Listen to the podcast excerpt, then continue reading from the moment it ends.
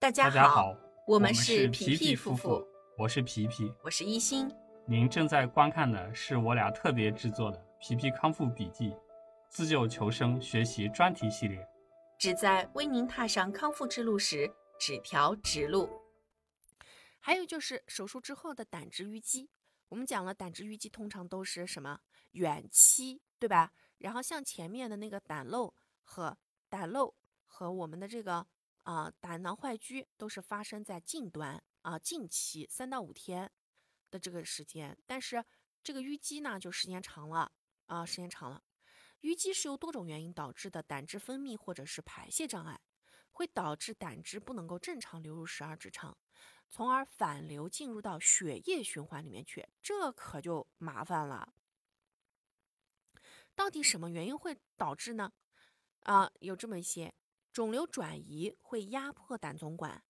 手术损伤胆总管，手术之后的瘢痕形成会压迫胆总管，手术之后感染，长时间的使用肠外营养以及某些毒性药物，嗯，会伤害胆。嗯，主要的症状就是黄疸和皮肤瘙痒，就是你那个胆汁进入到血管里以后到处跑，然后你皮肤瘙痒，就是刺激到你的免疫系统了，然后你就痒，而且就浑身浑身黄啊发黄。黄疸的这个深度和持续时间呢，会根据这个病因的不同而异。皮肤瘙痒可能会是在黄疸出现之前发现，你怎么发现黄疸？就你眼睛黄黄的，就很容易能发现哦，这是黄黄疸上来了。到了这个淤胆肝啊、淤胆肝病的这个晚期的时候啊，这个瘙痒会消失，就是当这个胆汁淤积晚期的时候，瘙痒会消失。长期严重的淤胆，它会发现病人呢皮肤黄瘤啊、这个皮肤上面会长出黄瘤。胆汁淤积的继发表现有脂肪吸收障碍导致的脂肪泻，经常拉肚子啊，吃稍微吃油一点的食物啊，喝个肉汤啊，吃个吃个油炒的菜啊，都会脂肪性腹泻。脂肪性就这种脂溶性的维生素，比如说维生素 D 呀、K 呀、A 呀，会吸收不良，而导致骨头疾病、夜盲症以及出血倾向。而且做实验检查的时候呢，胆红素升高，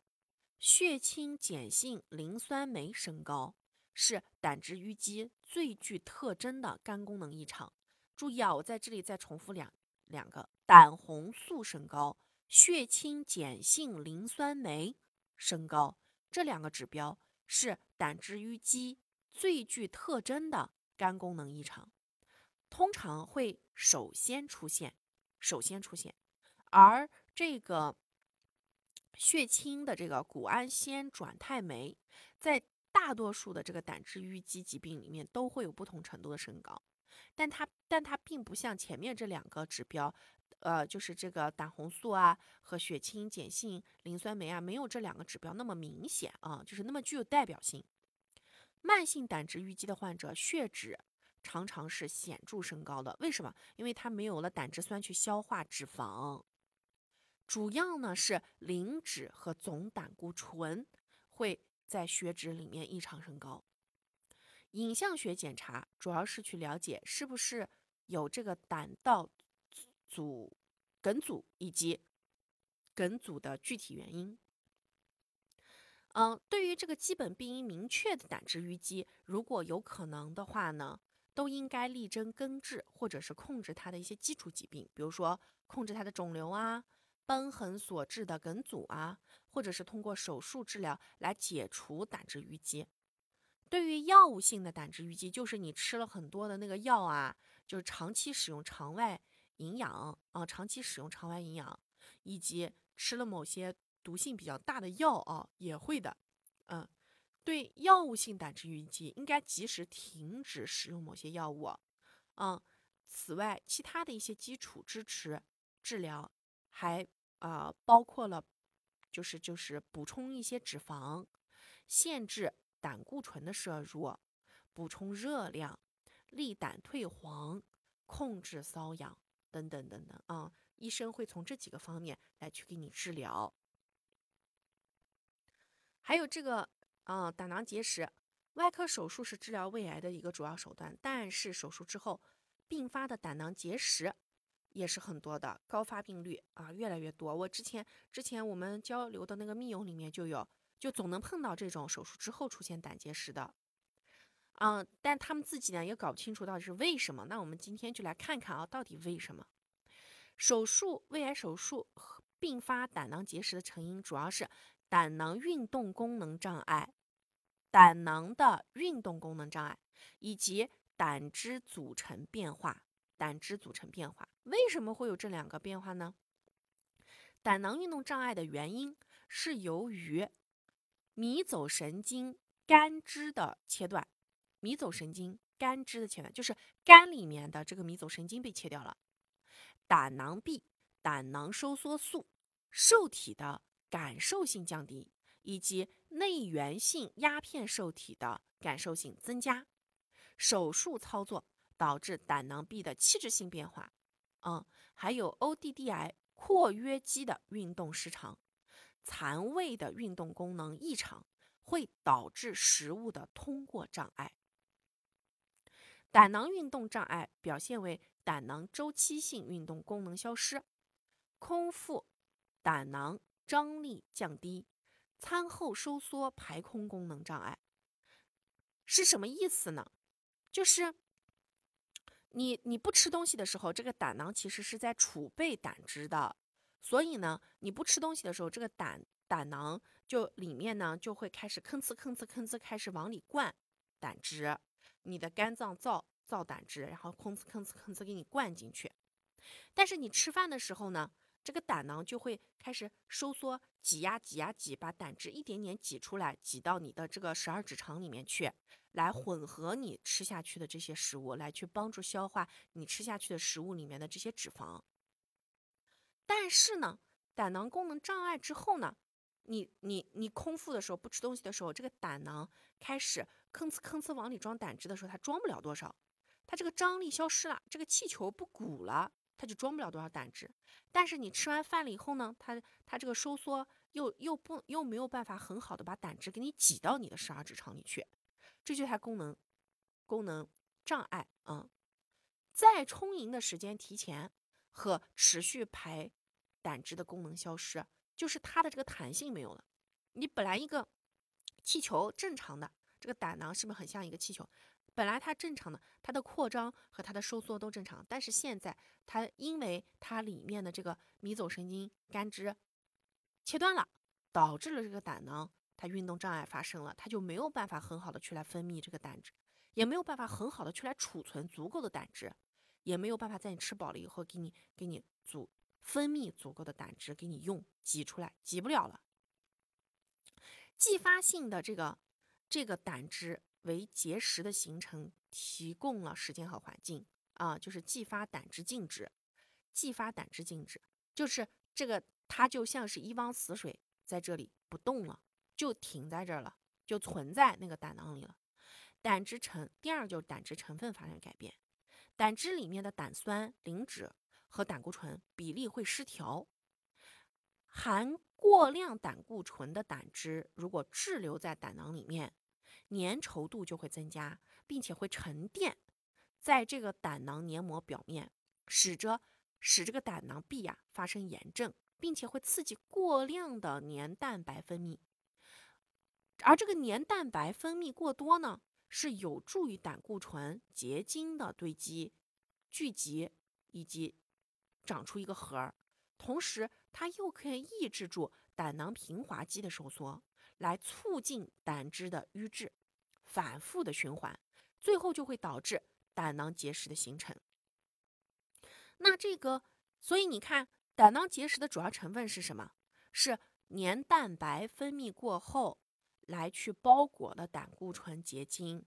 一点一点的混合、混合、混合混合，最后长成了一个结石。而这个十二指肠矿质会导致术后十二指肠内的细菌增殖，什么意思呢？就是这个十二指肠长期的不不运动也不活动，它也不吃东西，它也不做任何的工作，是吧？它就闲置了，它旷滞嘛，就是它长时间的在那闲置，它它没有就是去完成消化任务，因为我们这个手术之后啊、可能会从身体外插一根管子进去，直接把营养剂打到小肠里面去嘛，然后这个十二指肠它就没用了嘛，它就闲置了嘛，它停工了，这就会导致十二指肠里面的细菌开始繁殖，菌群和胆汁酸肠肝循环变化。什么叫做胆汁酸肠肝循环呢？就是这个胆汁酸被我们的这个胆囊释放到十二指肠去了以后呢，它会混合我们的这个食物糜，开始嗯分解，然后这些食物糜包裹着这些足够的胆汁跑到小肠里去了以后呢，会在小肠的末端重新被吸收进小肠壁上皮绒毛里面的血液里，然后输送回，再输送回肝部，由肝重新把这些血液送回来的这个含胆汁酸的血液重新回收利用，把这个里面的胆汁酸给它萃取出来，重新再灌注到我们的胆囊里，这个就叫做胆汁酸肝肠循环。可是呢，如果我们手术之后，你这个十二指肠长时间不用，它闲置了，这个里面细菌增生了，这些菌群就会和这个胆汁酸混合在一起发生变化，啊，会影响它的这个胆汁酸肝肠循环，就不正常了嘛，因为你这个胆汁都不出来了，然后那么少了嘛，那么它回收利用的整个循环都会受到影响，胆囊运动功能障碍、肝功能受损等等，这些都会引起胆汁组成的变化，这也是结石形成的诱因。除此之外呢，除此之外呢，胃癌手术之后长期的肠外营养的应用，可以引起胆肝内胆汁淤积、输入啊、呃、半过长，这个啊、还有腹腔粘连等等这些，呃这个胃肠本身的因素也会影响胆囊排空，容易形成结石。说白了就是你胆囊最根本原因就是你这个胆囊里面负责正常收缩的这些神经。是，还有就是负责收缩的一些受体受到影响了，然后你这个胆囊气气质性发生改变了，它开始功能障碍了，运动功能障碍了，它就会开始发生结石，然后同时它会出现这个胆汁淤积，啊，就很多原因会导致，所以就其实这个问题还蛮蛮复杂的。那那从饮食的这个角度上面来看的话呢，就它这个问题。是由于手术导致的，因为如果说这个胃癌这个这个情况严重，而且它本身又是属于长在你的胃窦、胃大弯和你这个这个位置和胃幽门这个位置，那你切除的时候就很有可能会向下，然后把这个相应的一些迷走神经给你切掉。它越靠近你的肝和你的胆，就越有可能在扩清的时候把这个神经肝支给切掉。为什么？为了防，如果说这个它转移啊，就是为了防止癌细胞逃逸和转移，它一定要去做淋巴结扩清的这个动作，去找到有哪几个淋巴结，在哪几个位置上的淋巴结有有有有可能会有癌细胞逃逸，它要把它抓出来的呀，是不是？但是在这个过程当中，很有可能就是某一个淋巴结里面，在肝脏的这一支里面的迷走神经的这一块的淋巴结上，就发现了有发现了，哎，这个地方可能是疑似，那你这个时候你那个淋巴结切掉，就有可能会伤害你那个迷走神经肝支上面的那个迷肝这一支上的迷走神经。所以就是说，我们手术其实是保命，但是在保命的这个过程当中，就是有有是会有这种概率来发生这些问题的，嗯、嗯。但而且你这个胆囊出现问题，它最直接的就是导会导致你消化不良，是不是啊？啊，最直接就是消化不良。还有就是胆囊结石，百分之五十的胆囊结石患者是没有症状的，比较大的这个结胆囊结石可能会引起什么呢？会引起中上腹或者是右上腹闷胀不适、嗳气和厌食油腻食物等消化不良症状。比较小的结石，嗯，每天会与饱餐以及进食油腻食物之后，或者是夜间平卧之后，这个结石会堵塞胆囊管，而引起胆绞痛和急性胆囊炎。由于胆囊收缩，比较小的结石就有可能会通过胆囊管进入胆总管，而发生梗阻性黄疸。然后呢，部分结石又有可能会有胆道排入十二指肠，部分结石就会停留在胆管内，形成继发性胆管结石。基本上，影像学检查是可以判断胆囊结石的，它是能拍出来的。根据患者的这些症状，还有他的一些情况，就能够决定是不是要进行手术或者是保守治疗。我们见过有些人为了排这个胆结石跳，对吧？每天蹦蹦跳跳的，然后喝生冬瓜汁啊什么之类的来去排胆。那么，针对胃癌根治术之后不同原因引起的胆囊结石，可以采取下列的这个预防措施。尽量选用合理的手术方式，采用保留十二指肠通路的手术方式。对不能够实行保留十二指肠通路的病例，术后胆管运动功能异常、胆汁淤积尚未形成结石之前，可以考虑使用促进胆囊收缩的药物来去恢复它的胆囊运动功能。好，这集就到这里，下集我们来分享淋巴管漏以及。乳糜腹水，吃对餐，养好胃。皮皮夫妇祝大家跑赢五年生存期，跑赢一辈子。